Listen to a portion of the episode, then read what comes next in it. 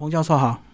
主持人好，各位听众朋友，大家好。呃，彭教授先自我介绍一下吧。呃，我是现在是清华大学材料科学工程系的教授，嗯啊、曾经担任过清华大学的教务长，是，呃，原知大学的校长，嗯也担任中国材料科学学会的理事长。嗯那目前是专职教授，但我也曾经是媒体人，在是新竹的 IC 之音主持过三年的这个节目。嗯，好，那接下来我们接下来介绍这两本书《线上学习新境界》，然后高中篇以及大学篇。然后呃，教师是不是先讲一下当初是怎么样开始来做一个台达摩的一个这样的一个平台？是这样哈，我在二零一二年从原知校长卸任，是，当时的教育部长蒋伟宁，他嗯希望我能够帮教育部执行一个人才培育白皮书的一个计划，嗯因为主要是教育部常常被立法委员还有很多家长团体在问，到底你的人才培育的计划到底是什么？嗯嗯那所以这个蒋部长他就希望我能够汇聚国内的呃学者专家一起来帮教育部规划。嗯嗯，那当时呢，我们执行了一年，从二零一二年到二零一三年哈、是，那当时我们分好几个组啊，包括大学教育啊、国际教育嗯啊、技职教育，还有中小学教育。那每一个组呢，我们都有两个共同召集人。比如说大学教育呢，嗯是当时的台大的陈惠昭前校长，还有《远见》杂志的高希军嗯嗯教授啊担任共同召集人。那在技职教育这个部分呢、我们请了除了学界之外呢，啊请了台达电的创办人郑成华先生哈、嗯来担任共同召集人。那他从业界的角度来看，就发现这会特别在那个时候啊，很多台商要归于返乡，啊嗯嗯，就发现缺人、缺工，还有对缺技术，所以他就想到说，哎，到底怎么样能够帮助啊、企业界？另外一个就是帮学生，主要是我们在这个很多的这个讨论会议过程中，大家提到有一个新的这个数位学习的一个方式，嗯叫做摩克斯啊，嗯摩克斯的英文叫做 M O O C S，M 代表 massive 大量的啊，嗯第一个 O 呢是呃 open 开放的，嗯嗯第二个 O 是 online 啊，C 就是 course，就是大量开放式的线上课程。嗯那从刚好从二零一二年在美国的 MIT 哈、斯坦福大学、哈佛开始提倡，而且马上就汇成风潮。嗯有一个 MIT 的教授开一门课呢，全世界有十六万人修。那最主要的原因是因为当时呢，整个这个线路网络的频宽已经很大，对，速度也快，容量也大，所以你在线上开一门课，可以全世界各个地方的人都可以来修。嗯所以曾先生就希望说，他能够以这个事业呢来做一个公益的平台，嗯能够让这个台湾的学界学生能够受益。这个啊白皮书的计划结束之后，他就请我来帮他规划，这完全是一个公益的平台嗯。，对，所以当时呢，我们就从大学端跟高中端就做了分别做了啊某科室的课程，所以这个就是这个当时的一个缘起，到现在已经做了差不多八年。嗯，可是因为疫情的关系，我相信各校都有推广自己的线上课程。那怎么样避免一些资源的浪费？因为可能个人会拍个人的，对不对？对，其实这个确实这样，特别是去年五月这个疫情特别严重的时候，是很多老师，特别是中小学老师不习惯，就面临一个很大的问题。但是在课程上面，若以中小学来讲，其实台湾有几个平台，包括像台北有库克云哈，嗯，还有有军医的教育是，教育平台，它也是一个一个公益平呃台公益平台，嗯还有其他的。教育部有个英才网，规模比较小。那台达的摩克斯呢，特别是高中啊，高中的而且是讲的是数理化，嗯数学、物理、化学、生物、地球科学，还有高工的电机电子。嗯这个高中呢，我们是特别聚焦在这个地方。那呃，很多老师其其实不仅他不习惯用线上教学，他也没有教材，嗯对所以在当时确实缺很多的教材。所以在呃去年五月呢，军医教育平台啦、库克云还有像台大某个是这个流量就激增了。嗯，那当然，很多老师开始学习怎么样制作教材，还有另外一个就资源共享。那我想每个平台都有它自己的特色了对哈。，我想台达摩哥是主要的特色，是因为我们特别聚焦在数理化这个部分，还有嗯呃电机电子。另外一个是我们是这个叫公司协力，因为呢，我这个是民间出钱，就台大电子出钱哈、但是呢，来制作的是有教育部的各个学科中心，像数学是委托呃数学学科中心是在建中啊。嗯那另外一个呢，就是我们的课程的规划跟审查呢，是国家教育研究院来负责。那你知道中小学的课纲教材都是由国家教育研究院来制定审查的，嗯，所以我们等于是在品质上面呢，有受到相当程度的这个肯定。我知道，而且是用电视的规模来拍摄， 对，因为我们当时在想说，这个台达本来就是一个在国内一个标杆型的企业嘛哈，如果他要做公益的话呢，这个我们一开始一定要建立自己的品牌。那当时呢，呃，我们就找了爱尔达电视台。嗯那大家都知道，爱尔达电视台是台湾第一个做高画质体育转的播啊嗯，体育转播高画质的。那很多平台呢的课程呢内容，可能它的这个录影摄影师、摄影棚没有那么好，对或者很多可能其实随时随地你在这个自己的房间、自己的教室就可以录嘛哈，这对有这个这个差别。那另外就是我们的后置啊，嗯嗯，是去是是专业的，所以在后置的方面呢，我们也做下了很大的功夫。嗯，所以用这样的品质，其实一次做到位之后，它的影片后续的延伸的这个点击率就很可观，就对。是，嗯嗯，确实如此。呃，我们这样一直累积下来的话，我们感觉上哈，觉得还蛮欣慰的，就是到目前为止也跟我们的预期，呃，应该是呃相当合理。也可是，在录线上课程，那个呃讲师或这些教授群啊，他怎么克服呃没有人互动的这样的一 个习惯性啊？确实不容易啦，对啊确实不容易。其实万事起头难啦，很多老师在刚开始的时候呢，进摄影棚就马上就开始紧张， 对不对？然对后机器跟对人不一样，对对，所以大家都有一个这个这个要一个摸索期嗯摸索哈，摸索啊。然后但一旦摸索过了之后，我想大概就好。但是我们有一个全套的呃策略，包括所有要录制的时候呢，事前都有我们都有个直播会议。嗯，那直播会议就是有有算是导播了哈，嗯会跟录制的教授或者老师呢先走一遍。对，那在高中这一端呢，因为大部分老师习惯于要写脚本。嗯嗯他们写脚本，而且他是用团队的方式。就有些人呢写脚本，有些人做动漫哈，有些人出习题哈，有些人负责讲，所以他完全是用团队的方式呢呃在进行。那有很多老师在录制的时候，时常他旁边也有团队的人在场，所以这个也帮助他。那教授端的话，我们比较不担心啊、呃教授通常因为比较习惯哈，嗯自己制作投影片上课，嗯嗯所以教授这一端反而是比较稍微呃呃顺利的。但是 那中学老师这边呢，我们是发动了几百位老师，因为、哦，他们团因为队每个协学科力，每个学科中心都有相当的老师，所以很多老师哈、经常是有新面孔，就是就必须要这个经过一番的调试了。哎我知道大学端因为教授都是面对大学生， 所以很多大学生可能爱听不听，他们也习惯能够自己 讲。那高中好像高中的职好像就比较注重互动的。对互动，确实在教室的经营上面，大学跟中学有很大的差别。嗯嗯，那这段课程操作下来，目前还是持续在拍，对不对？对我们到目前为止，我们第一从二零一四年啊开始规划哈，嗯，二零一五年三月开始有几支影片上线，到现在啊二零二二年哈、我们累积了呃高中端我们有四千支影片，嗯嗯那大学端有三千支。嗯那每一支影片，从摩克斯的观点来讲，我们的做法是每一支影片大概是十分钟，是，所以按也可以算起来，我们有七万分钟的时间呢是在我们的平台上面。嗯嗯，这样可以补足一些自学的部分吗？哦，当然，因为其实哈，你知道台湾的学习啊，大部分还是课堂学习为重对的啊哈、大部分都是以实体教室，所以老师习惯于在课堂上讲课，对不对？学生在底下听，互动的方式其实不多。各位都知道，在上课的时候，老师常常要赶进度啦，学生要抄笔记啦，等等，又要赶这个起这个啊断考啊等等。嗯所以学生真正在教室跟老师互动的时间不多，能够请问的也不多，所以线上课程呢，呃，经过这么几年的实施下来，可能是混成的教育的方式最好。嗯，就是说线线上课程呢，可以补足对，学生学习的问题哈。那我想，比如说像现在重补修啊，重补修是一个很重要的，对不对？嗯学生的自习啊、预习、复习啊，这个是可以帮得上忙。然后另外就是这个对偏乡资源不足的，哦对啊这个也没很错大的帮助嗯。而且一个很重要的事情是这样，就是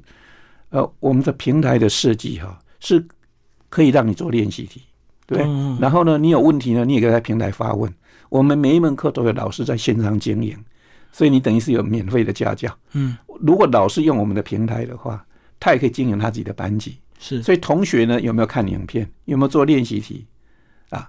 老师到后后台端都可以看得到。哦，所以老师跟学生反而在这个后台的这个互动啊，其实它更有价值。因为很多同学他在上课的时候，他担心他问的问题是一个笨问题，或者觉得老师可能不觉得这个愿意有花时间。对，可在线下的互动呢，其实反而会别觉得比较自然，因为线下一对一啦，哦对是比。那较自在的。嗯课堂上有时候公开问，你会觉得浪费大家时间，或者是那问题很烂，就被大家笑。对，就是这个我们这个小孩基本上都有这个困难。那其实呃，你们是透过自己的网站平台在经营，那其实同步也有放在 YouTube，对不对？对，也是等于是开放公益性的这个免费让大家观看。对我们平台都是免费的哈，嗯这个呃呃，各位听众假如有兴趣的话，你可以 Google，你只要打入台达摩克斯，你就可以进到我们的首页。这首页就有两分会分出两个平台，一个是大学端，一个是嗯高高中中端。所以你点进去，你可以注册，注册你马上可以得到授权，是完全是免费的。你只要有个 email 的账户，还有自己一个自己的这个名字，但当然你也因为取这个名字呢，就是从后台可以了解，但是不见得是需要真名了啊。嗯嗯，那你取了你的有你的 ID 跟 password，你就可以马上就可以用了啊。那在平台上面呢，你可以做练习题，可以发问。对高中生而言，还有一个这个呃诱因，就是现在高中生要考申请大学呢，需要有学习历程。对，啊那我我们这个平台有这个功能，假如说你比如说你高中数学的第一册啊，高一上学期，我们有多少部影片？嗯，那你有没有看？对不对？看多久？练习题有多少题？你做多少题？你这个自己都可以随时下载，作为你的一个呃记录。如果你的老师用我们的这个平台来经营你的班上，嗯这个叫 Spark 哈，嗯，那老师也可以从后台获得我们的授权呢，他也了解他班上的同学啊，看影片的时间，做练习题的时间，老师也可以下载学生的学习历程，嗯所以有这一种这个啊模式哈、那大学端呢，我们我更进一步，因为大学基本上是以课那个老师配合老师实体课来做，所以学生也可以如果修了课，经过期中考、期末考，他可以取得证明。那很多老师啊、呃除了有些学校可以授予学分之外，哈，老师还可以因为你上了这个，你可能还有一个加分的这个机制啊。所以，假如你有这个学分证明的话，嗯，那另外我们把所有的课程影片都上传到 YouTube，对，而且我们有做成播放清单，就是比如说你是高一上学期的数学，很容易那你一找进去的话呢，你整个播放清单都在那个里头，嗯你可以从头看到尾，你也可以随意任意的点选，所以方便大家。嗯，这样听起来，其实一开始是为了搭配实体课程互补性。那当时的这个时空背景是教学现场有什么样的问题，让你们去发想说，诶，可以搭配线上学习这样的一个模式？其实是这样哈，刚才我提到摩克斯是呃起源于二零一二年，对啊，那当时 MIT 一个教授呢 a n g w a r 呢，他他就尝试说把现在这个现代科技也把它这个发挥，因为全世界每年有百万人想去 MIT 念书啊，但他们只能收两三千个人，嗯，那怎么发挥这个大学的影响力？觉得用线上课程呢，任何一个不能进 MIT 的人都可以上他的课嘛，学习，所以这个是一种这个知识传播的这个力量，也是增加学校呃影响力的一种方式哈。嗯，那所以在当时呢，呃，郑郑传华郑先生，我是蛮感佩他的，因为他在十一岁的时候，他叫只身来台了，嗯，跟他的一个舅舅来了台湾。那他进了这个台中一中，一个小孩子在学校住宿读了六年，嗯他受到老师的照顾很多。嗯，后来他上了成功大学，啊、他也是碰到呃很棒的教授呢，对他有很多的启蒙，所以他觉得说他这一生呃这个事业如果算有成的话呢，嗯他觉得受到好老师的影响很嗯大，嗯所以他觉得呢，好老师是一个帮助学生学习很长很重要的一个关键的力量。所以如果有这样一种线上学习这种模式跟这个平台的话呢，台达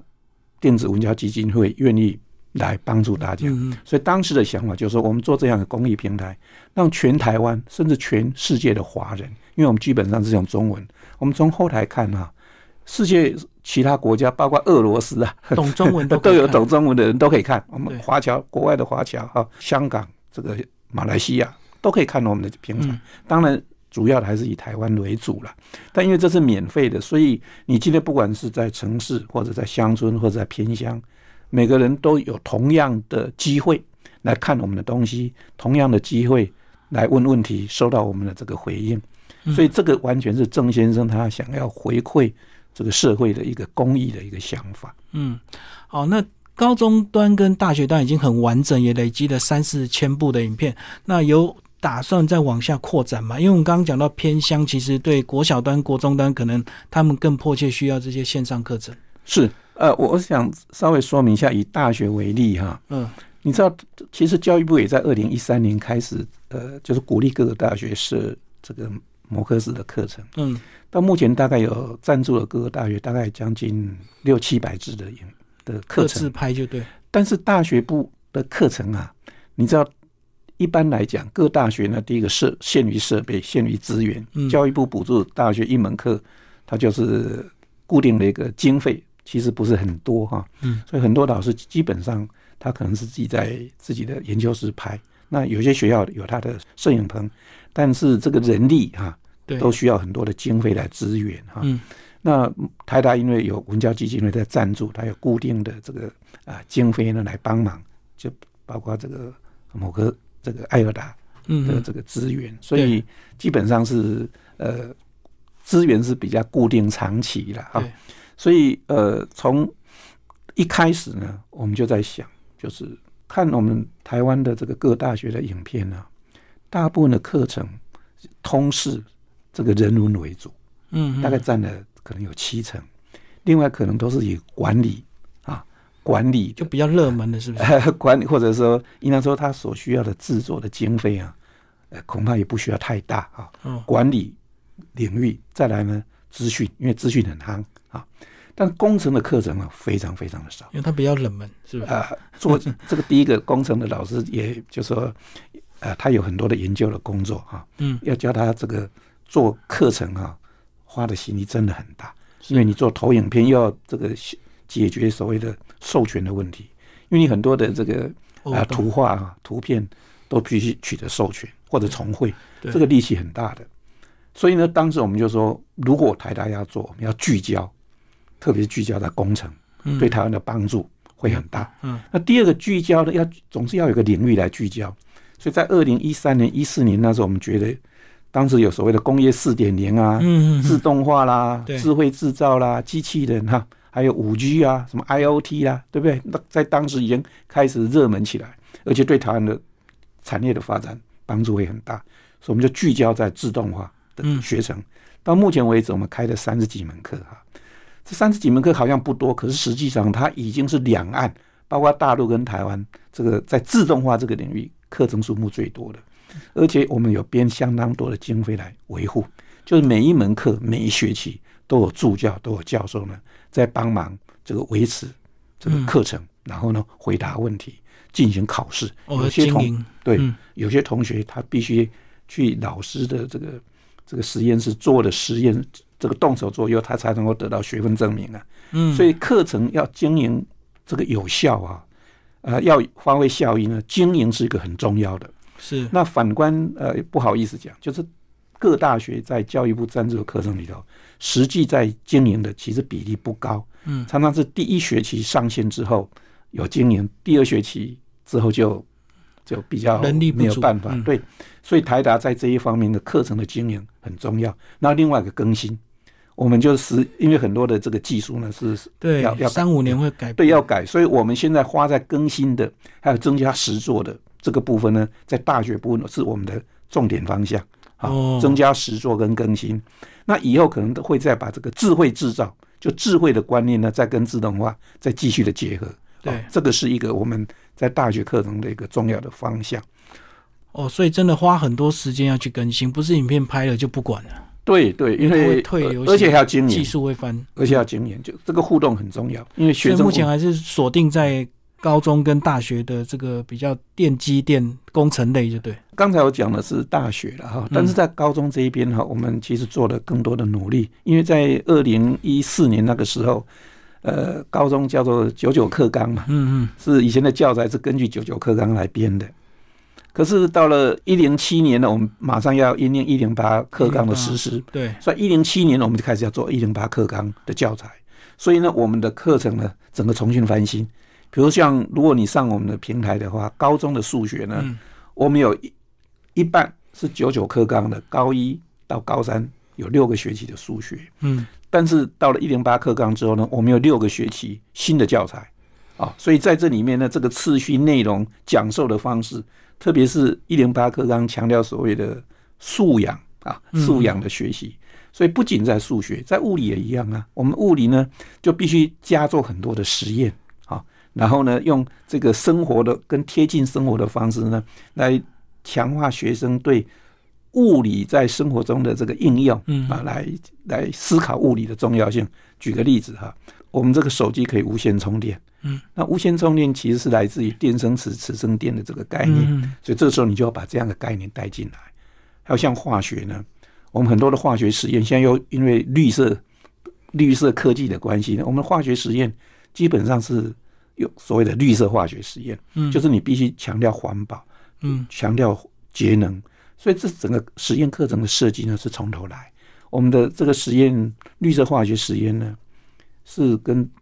台师大的化学系合作，嗯实验呢都在台师大的化学系的实验室拍摄。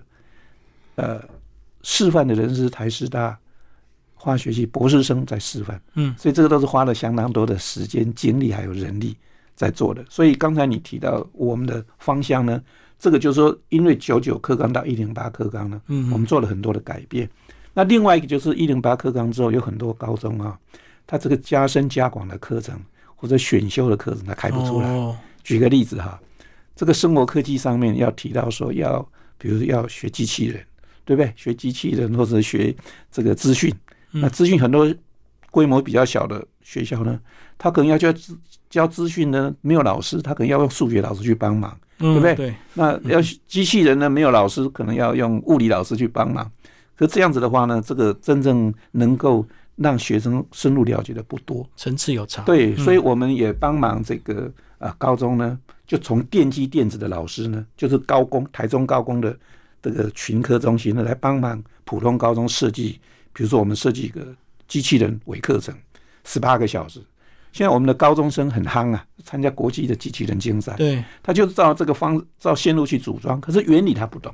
嗯啊，写程式他可能不见得完全懂，所以我们呢就包括了呃六个小时的软体设计嗯程式，再包括基本的电学、电路学啊，再这样组装这个面板呃平板啊电电路板，所以这样加起来的话，我们这样的课程在各个高中我们开始就在推，还有像这个所谓的多元选修，比如说像数学，啊，比如说数学的数学史的发展呐、还有数学跟资讯的关系啦、等等哈、哦，我们现在就开始在往这个方面在更多做出来，这是一个持续的、长久的一个公益平台。所以就忙不完，就对。啊、呃，呃 应该是说你应越该持续更新嘛做越觉得有很多东西是可以对我们的学界哈、学教育界可以帮得上忙。嗯，需要企业的一些科技资源吗？呃，还是在学界这些讲师就够了？应应该这么讲哈，那个呃，我从大学端来看哈，嗯大学的课程当然主要是我们主要是请三个科技大学，台科大、北科大跟云科大，嗯这三个是领头羊嘛哈。嗯嗯那这个老师来授课，但是所有的教材的规划呢，我们也请了台达电的这个自动化部门的总经理，哦他来参与。嗯，所以课程规划他参加规划，他觉得有哪一些这个业界的东西要进来，课程的教材的审查他也参与，嗯他会给老师建议说有些东西应该加进来，还有有些事情是他觉得这一门课想规划的内容在别一门课都已经讲过了，可以嗯可能可以少讲，对然后多加一些其他的内容。嗯所以企业界在就是从台达在对这个大学段的课程呢，他们是是有相当程度的帮忙，而且我们给这三个大学生都各捐了自动化的实验室，哦都是这个千万级的经费呢，给这些大学啊，嗯来帮帮助学生有动手的机会。那另外就是像，因为台达摩科斯可能是唯一台湾做技职教育的平台，对台湾的技职的学生，其实高中的呃技术高中跟普通高中其实学生各半了、但是技术高中的学生是比较被边缘化的。你可以看我们说现在现在的平台，没有人在关心技职技的职学体生，系对他们他们找不到平台的学习管道课程，嗯没有管道。你从去年五月一发生这疫情之后，你就可以发现这个资源的差别实在是很大。那我们也能力有限了哈，嗯，目前只这个做电机电子，但是电机电子已经大概是占了整个技术高中学生数的大概十六 percent 左右。那我们开了很多，包括这个基本电学啦、电子学啦、电工机械啦、数位逻辑啦，还有实习课。嗯，这个基本电学、电子学的实习课啊，数位逻辑，我们都都都拍成影片，让学生可以看。那这个部分呢、大概有百分之三十到四十呢，是业界的人士在看的。嗯有些人要去考这个呃技师检定考试呢，他看我们的东西，大概三十到四十 percent。嗯然后为了让学生动手做呢，有更好的这个呃设备呢，台达呢也捐了实验室嗯给台中高工。所以学生呢，以前呢有些设备啊，只有要参加国际这个奥林匹呃这个竞赛的人啊才能够用的呢，我们就做了很多套。嗯啊，再捐助更多。所以企业界对学校也有个赞助，所以也可以把这个学生啊，他能够用到这个第一流最新的设备。嗯，有设计一些目标来检验这些成果嘛？这么多年，这么多部影片，这个有好几个面向来看然后当然最直接的哈，是嗯说观看次数是吧哦，观看次数。那我在这边要提醒这个我们的听众哈，有些平台说浏览数，嗯，浏览数跟观看次数是不一样的哈。浏览数是你刚好路过，看你过、呃，根划本过只而已。根划过根本没有点进去看。对啊，浏览数呢，根据我们从后台经验，浏有些课的浏览数，影片的浏览数呢，可以是观看次数二十到三十倍，嗯嗯平均大概是十倍到二十倍。嗯所以浏览数呢，我们到目前为止，我们的观看次数累积起来是一千六百万左右啊。嗯如果你乘浏览数乘个二十倍的话，那就三亿多了。嗯，这是一个浏览数，这这个数字是不一样的哈。是还有另外观看次数也不准，你要看观看时间。比如说，很多人可能看了五秒钟他就关掉了，没兴趣就走呃了。就没有对。但是呢，如果你观看的这个比例是超过三成，就已经不错了。嗯，就是十分钟平均看三分钟，那这平均三分钟并不表示真的他只看三分钟，而是三个人呢，他可能两个人看一下他就走，另外一个人全部看完。被拉低平均对，值拉低平均数。对，如果到五成，那是不得了的，表示呢，几乎看的人呢就会从头看到尾。嗯，所以这个也是另外一个很重要的一个指标哈，这是一个就是说你从数呃据从端。数据端哈，嗯，但是更重要的事情是说我们到底照顾了多少人啊？照顾了多少人？因为有些人他比如说在大学端呢，他从头到尾呃修课，他考我们的期中考，考期末考，得到我们的学习证明，那这个我们可以了解到。还有他会在这个我们的平台上面告诉大家他学到什么东西。嗯啊，像比如说有个公司的这个总经理家自己家族企业，他本来学电机的，但他的家族企业是做社畜成型的，他因为这个员工这个很难聘雇，所以呢，自己来。他自己为了自动化呢，他上了我们呃十几门课，嗯自己设计他的自动化的设备，减低了人工，所以像这样的一个人呢，他所的价值呢，其实是相当可观，对不对？他受修了我们课呢，他自己动手自己设计他的自动化的设备。嗯，那当然还有很多高中的高中的同学呢，他会在网络上他会分享说啊，因为修了我们课，或者他自习，自习呢他得到，还有目前其实有很多同学呢，他是在家居家学习的。嗯这些人呢，我们都在这个过去的过程里头呢，都可以挖掘到这样的人，所以我觉得是我们是照顾哈，不能说完完全用个数字化的方式去看，但如果说真正能够帮助到人，而且他因此而获利有所成就，我觉得这就是个教育的这个价值。嗯，有在延伸提供一些反馈，或者是让他们回头来实习吗？就是像我们所谓的反哺计划，因为你学了这个线上课程，你未来能够提供什么样的一个个人的成长？哎，目前是没有是做有这个点难呃没有没没有这个机制。但是我们现在因为教育部在去年嗯五月疫情严峻之后，开始对这个学校的这个学学分的认证、成绩的财政开始放宽了。嗯比如像去年五月到七月呢，如你他就教育部就希望各个学校呢，就是你成绩的财政应该有弹性。啊，嗯对不对？你有一些对因为线疫上情考影试响啊对等等，那这种弹性呢，其实帮助了我们很多。目前教育部也开始修法，就是说，有些偏向有些课开不出来的，他如果利用线上课程，但是目前他不能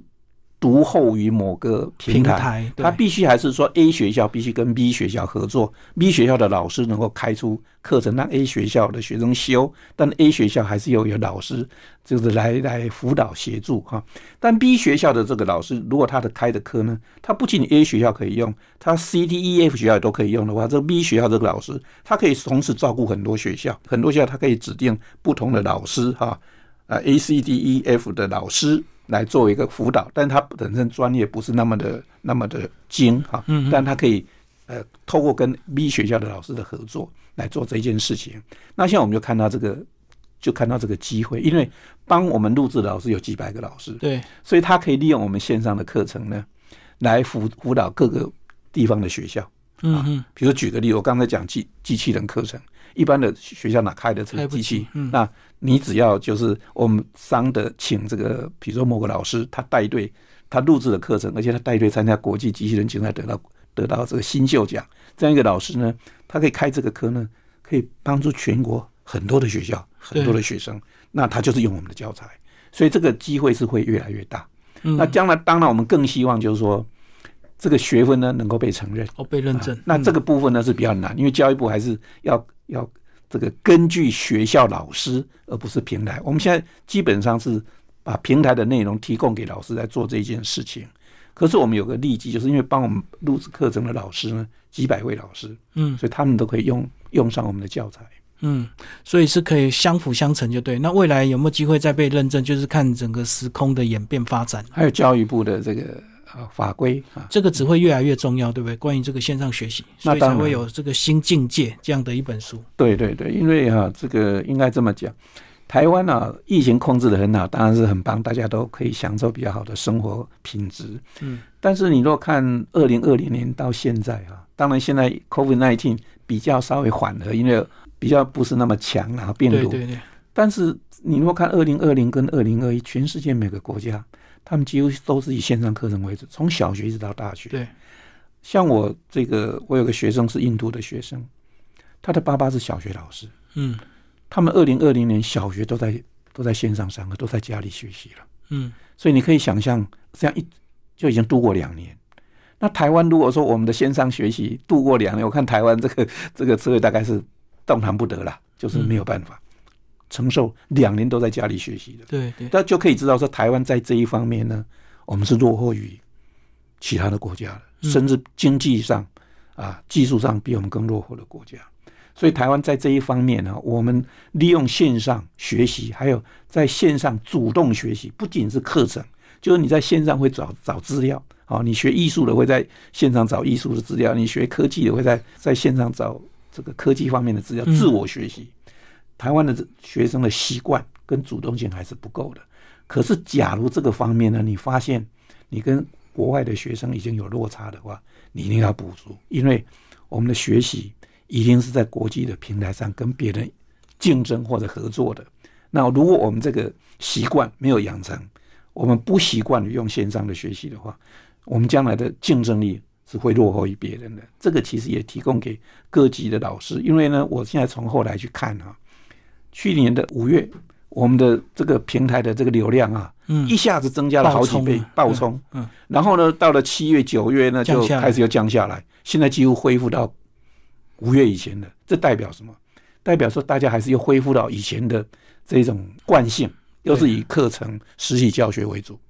所以这种观察，其实我我也蛮蛮忧心的。就是说，去年这个疫情呢，我们受到疫情的这个考验呢，我们改变了。可是呢，马上我们又恢复到以前以前的常态，以前的，常态。那但是呢，当国外的学生已经习惯于这种线上学习，而我们还是利用这种实体教室、实体的互动的方式的话，我觉得这对我们学生的这个竞争力，呃，并不是好事。所以最担心就是很多好的东西在这里，你不来点就对了。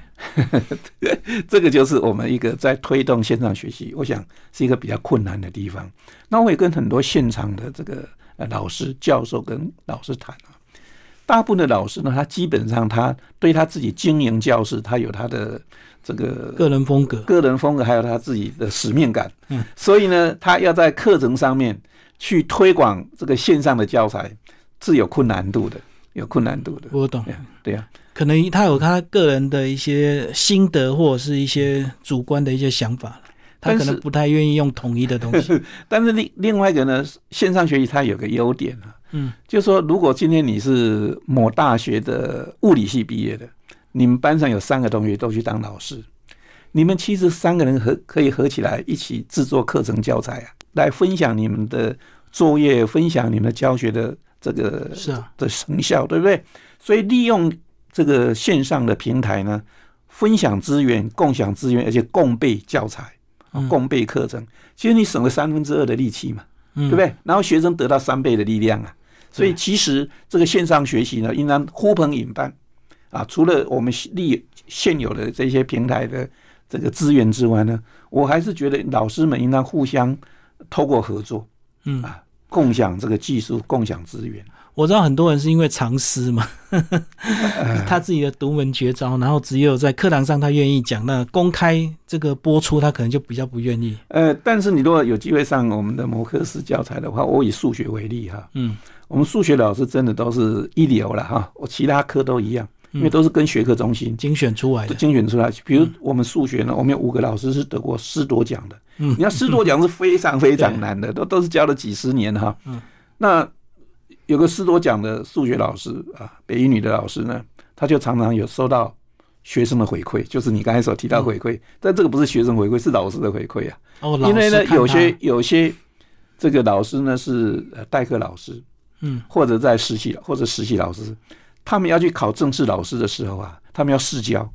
嗯，可是呢，他看了这一位这个师铎奖的老师以后，他就发现这样教法呢是最有效的，而嗯且成效最好。所以我们的老师变成是老师的老师，嗯就是很多老师呢，因为试教，一看了我们的影片试教，受到肯定，得到正式的教师执照，会回馈给我们开课的老师说非常感谢他。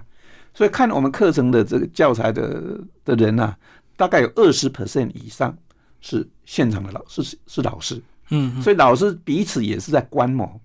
那我们请请动的这一些师铎奖的老师呢，他是不藏私的，嗯，我而且我跟你讲啊，每一个影片呢、大概都差不多十分钟。，嗯对，你在十分钟要把一个观念讲清楚，或者把一个例题讲得清楚的话呢，你必须整个这个规划、这个起承转合的顺序呢，要反复的设计、要很精炼，精炼，才能够把这个东西讲清楚对。所以呢，你看到那个影片十分钟，其实是花了好几个小时才把它做出来的。嗯啊，所以对于老师来讲，他看了我们的影片，他会发现这个例题或者这个观念呢，用这样教，他会更顺，学生比较容易接收。所以我们也很鼓励老师们，你能够观摩我们的影片。多多利用平台就对，直接注册或者是到 YouTube 去看。是嗯是是，好，谢谢我们的彭教授为我们介绍线上学习新境界，联经出版，谢谢。好，谢谢。